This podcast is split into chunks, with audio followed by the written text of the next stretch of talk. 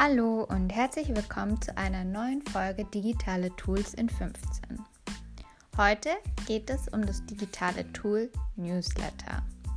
Das ist ein bisschen anders wie bei den anderen Folgen, wo es um ein Produkt, wo eine Marke das Tool war.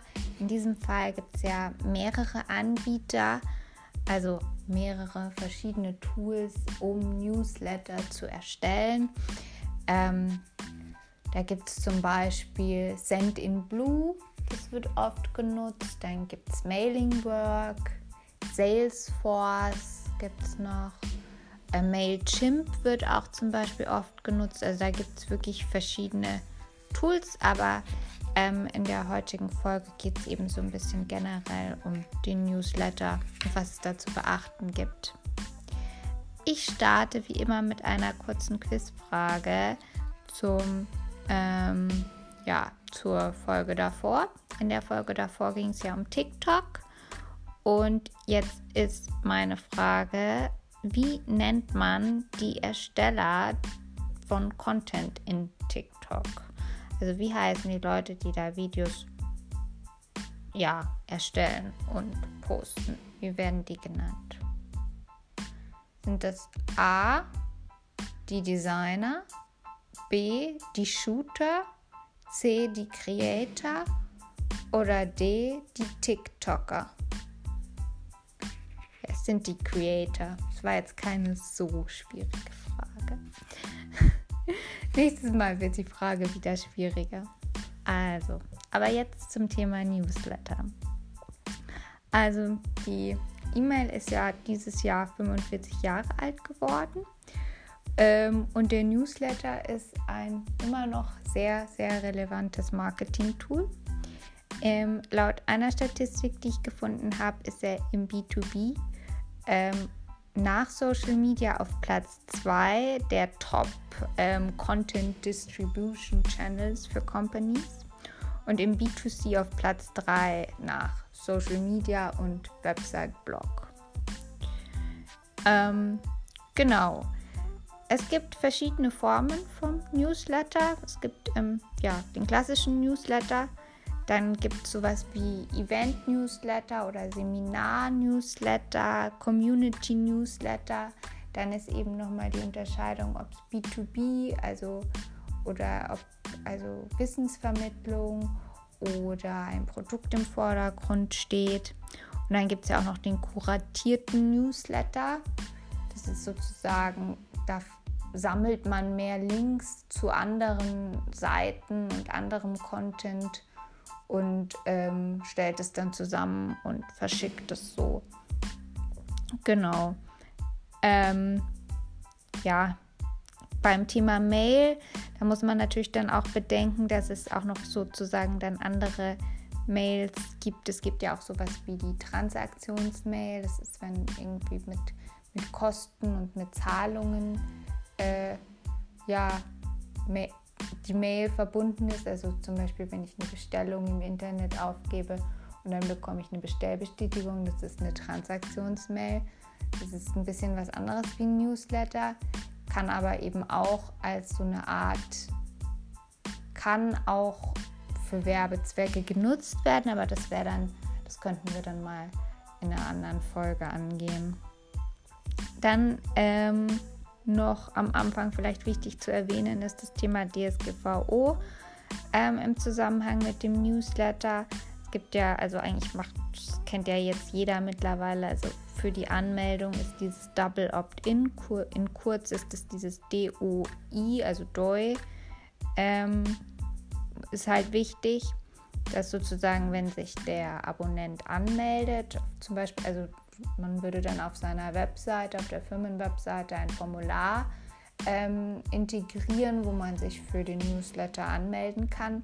Und dann würde der ähm, Nutzer eine Mail bekommen, der sich angemeldet hat und da nochmal bestätigen, dass er sich wirklich für diesen Newsletter anmeldet, dass nicht einfach jemand anderer dich deine E-Mail-Adresse dafür verwenden kann. Ähm, und dabei stimmt man eben auch den Datenschutzrichtlinien zu. zu genau. Und das ist eben wichtig, dieses Verfahren, dass man das im Kopf behält. Ähm, genau. Und dann komme ich auch gleich, wenn ich jetzt bei diesem Formular bin.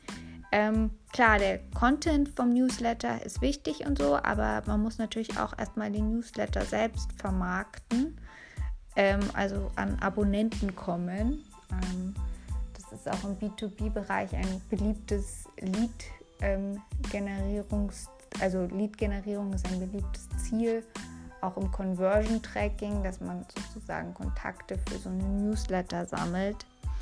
Wie kann man das machen? Man kann es eben über ein Anmeldeformular auf der eigenen Webseite angehen. Äh, man kann sie in den eigenen Social Media Kanälen posten. Ähm, dann, was auch noch eine Option ist, ich bin ja immer gar nicht so abgeneigt vom Print. Also man kann auch auf Events oder so ähm, ja, mit Printformularen oder mit, also mit Printformularen ähm, quasi Newsletter-Abonnenten einsammeln ähm, oder mit Printflyern das bewerben, dass es den Newsletter gibt. Also finde ich gar nicht so schlecht. Und was halt auch immer hilft, ist mit so Freebies am Anfang, mit einem Gewinnspiel. Also das eine ist Gewinnspiel, das andere ist Freebie. Also dass man was dann verschenkt für Newsletter-Anmeldungen. Das ist auch für den Anfang nicht so schlecht. Ähm, kommen wir zu den Key KPIs. Die Zustellungsrate. Ich habe 100 E-Mails in meinem, in meinem Verteiler. Also ich habe jetzt mit Social Media, mit Website und mit, mit, mit meinem Printformular 100 E-Mail-Adressen bekommen für meinen Newsletter. Und dann gehen 99% der E-Mails ein. Das ist dann, dann 99% Zustellungsrate. Und wenn dann eine E-Mail nicht ankommt, dann habe ich einen Bounce und die Bounce Rate beträgt 1%.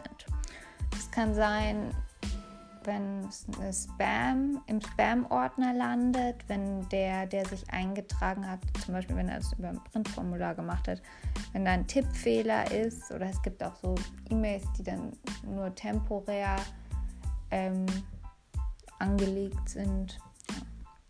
Dann gibt es die Öffnungsrate. Ähm, Benchmark ist hier, dass so 20 bis 25 Prozent Öffnungen unter den Empfängern sozusagen ähm, eigentlich ganz gut sind, weil, man, weil es eben von den Industrien also abhängt. In der Werbebranche ist es ein bisschen höher wie in der Bereich, ja, wie in der klassischen Industrie. Dann gibt es noch die Klickrate. Also nach die Personen, die nach dem Öffnen von, der, von, der, von dem Newsletter dann nochmal auf einen Link geklickt haben, der in dem Newsletter war. Und das ist dann halt quasi aber der Prozentsatz von allen Empfängern. Und dann gibt es noch die Click-Through-Rate. Das ist von denen, die geöffnet haben, die wohin geklickt haben, aber dann nur die, die sozusagen in den Newsletter schon geklickt haben und dann auf einen Link klicken, dieser Anteil. Insofern ist sozusagen die Click-Through-Rate immer höher wie die Klickrate. Genau. Ähm, die Klickrate liegt meist so laut einer Statistik bei 1 bis 6 Prozent und die Click-Through-Rate bei 10 bis 26 Prozent. Dann gibt es noch die Abmelderate, die sollte natürlich ähm, ja, möglichst gering sein. Dann vielleicht noch kurz zur Sendezeit. Da gibt es ja verschiedene Meinungen darüber. Ähm, weiß nicht, mich würde da auch eure Meinung interessieren. Ich werde ähm, die Aufnahme auch im Social Media, also in Instagram, teilen. Da könnt ihr mir dann, könnt ihr gerne in den Kommentaren eure Meinung ähm, dazu schreiben zum Thema Sendezeit von Newslettern. Ähm, also ich glaube, dass bei Newslettern weniger wichtig ist wie bei Social Media Posts zum Beispiel die Sendezeit ähm, weil die E-Mail ja dann im Postfach liegt und, so, und der po Social Media Post, der, den sehe ich ja dann sozusagen nicht mehr, wenn ich jetzt in Instagram reingucke und ich sehe einen Post und dann gucke ich morgen rein, dann sehe ich den ja nicht mehr sozusagen. Und die E-Mail sehe ich ja immer noch und kann sie dann immer noch lesen. Ja. Ähm, Gibt es unterschiedliche Meinungen? Hängt wahrscheinlich eben auch davon ab, was, was der Inhalt ist. Also so im Bereich B2C soll der Sonntag auch ganz gut sein. Im Bereich B2B soll der Freitag auch ganz gut sein. Ich habe gehört, Bürozeiten sollen nicht so schlecht sein. Ähm, was man immer wieder hört und was ich auch glaube, ist, dass die Regelmäßigkeit wichtig ist. Also, dass, dass man zum Beispiel den, ja, das, keine Ahnung, dass sowas wie immer freitags gar nicht so schlecht ist. Ja. Aber, also, dass man sich, dass man so eine Art Verlässlichkeit hat, wann der kommt. Das Thema Trust. Ähm, ja, aber ich denke, der Content ist auf jeden Fall wichtiger. Ähm, genau, also da gibt es auch dann verschiedene Content-Formate, die man innerhalb von so einem Newsletter gut spielen kann. Ähm, Im Bereich E-Commerce, B2C kann man natürlich immer Produkte gut in den Vordergrund stellen, aber ich bin ja immer eher so aus der Richtung B2B Content, ähm, Knowledge Sharing. Da könnte man mit einem immer mit einem Leitthema arbeiten, das sozusagen das Thema von dem aktuellen Newsletter ist. Ähm, man kann Formate integrieren wie drei Fragen an Interviews. Die finde ich immer ganz cool. Das gibt es zwar oft, ist jetzt nicht so innovativ, aber ich finde, die funktionieren immer noch ganz gut. Dann kann man sowas wie den Tipp der Woche oder das Produkt der Woche oder das Teammitglied der Woche oder also wenn man jetzt den Newsletter nur einmal im Monat rausschickt, dann halt das von dem Monat. Ähm, genau, also man hat ja da irgend so eine Regelmäßigkeit drin. Man sagt ja entweder man schickt ihn einmal im Quartal, einmal im Monat, einmal in der Woche. Das muss man aber eben auch so ein bisschen dann von der Situation abhängig machen. Ich glaube, da gibt es kein so starkes richtig und falsch. Ähm, dann beim Absendername, der spielt auch eine Rolle. Ähm, da gibt es die Idee, dass man da sozusagen ja einen konkreten Namen nimmt. Also zum Beispiel Nina von, von beispielunternehmen.de oder ähm, ja, Nina Meyer von beispielunternehmen.de. Ja. Also es ist auf jeden Fall besser wie sowas Anonymes und auf, also auf gar keinen Fall sollte man sowas wie eine No-Reply-E-Mail-Adresse nehmen. Bilder, ähm, da gibt es zu sagen, tolle Bilder sind immer gut. Wichtig ist, ähm, nicht zu hohe Auflösung, wegen, ja, dass die E-Mail insgesamt nicht zu groß ist.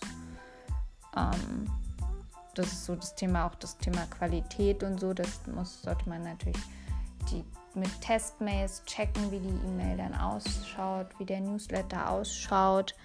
Ähm, auch so das Thema Dark Mode und Mobile Friendliness. Viele benutzen ja am Handy schon so einen Dark Mode. Und wenn dann zum Beispiel Logos nicht auf, auf transparenten Hintergrund sind, sondern auf einem weißen Hintergrund, dann funktioniert das mit dem Dark Mode nicht so gut. Aber das kann man alles testen. Genau, wenn man sich dann selber so Testmails schickt, das sollte man auf jeden Fall machen. Ja, genau, also testen, testen, testen und Verteiler pflegen, pflegen, pflegen und ähm, genau auf die Qualität achten. Sich einfach machen kann man es, indem man natürlich so ein Template aufbaut, aber ich denke, das ist klar, dass man halt so ein Template aufbaut mit so einem, mit so einem bestimmten Bild und ähm, Farbton und ähm, Layout, das man dann immer kopieren und überschreiben kann. Genau. Und deswegen eignen sich dann eben auch immer sowas, so Formate, die dann wiederkehren. Das ist zum einen für den User schön, wenn der sozusagen so jede Woche oder einmal im Monat dieses drei Fragen ansieht, aber es hilft einem selber auch dann so, so eine Struktur zu bauen. Genau. Ähm, was ich noch, ähm, ja genau. Jetzt sind wir schon bei den 15 Minuten und eigentlich hätte ich noch so viel zum Thema zu erzählen, nämlich auch ähm, so ein bisschen so klassische PR und Schreibstile, sowas, ähm, wie man das beim Newsletter anwendet, sowas wie das AIDA-Prinzip oder das Kreta-Prinzip. Ähm, aber vielleicht mache ich da noch mal eine extra Folge. Also das ist mehr so Storytelling generell, so Marketingregeln generell. Mm, ich glaube, da mache ich noch mal eine eigene Folge, so als extra ähm, Storytelling for Digital Tools oder so. Dann mache ich jetzt noch zum Abschluss, ähm, wie geht es weiter, wo kann man mehr Informationen kriegen. Also ich fand die Podcast-Folge vom Digital Pet Post Bash Podcast mit Maya Schneider, ähm, Brandmanagerin bei Sendinblue ähm, vom 29. April 2021 ziemlich gut.